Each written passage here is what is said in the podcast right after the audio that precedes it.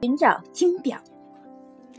成功的法则其实非常简单，而成功者之所以稀有，是因为大多数人认为这些法则太简单了，没有坚持，不屑于去做。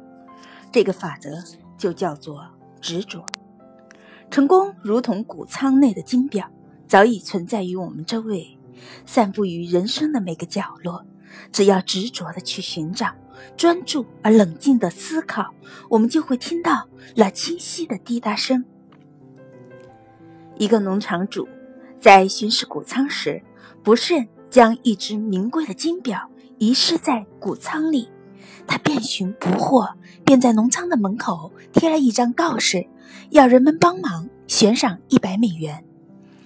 人们面对重赏的诱惑，无不卖力地四处翻找。无赖谷仓内谷粒成山，还有成捆成捆的稻草，要想在其中找寻一块金表，如同大海捞针。人们忙到太阳下山，仍没有找到金表。他们不是抱怨金表太小，就是抱怨谷仓太大，稻草太多。他们一个个放弃了一百美元的诱惑。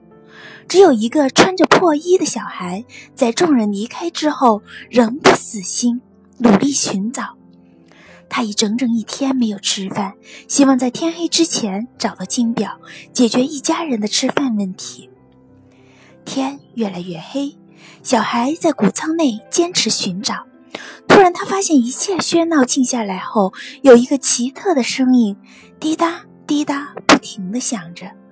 小孩顿时停止寻找，谷仓内更加安静，滴答声响十分清晰。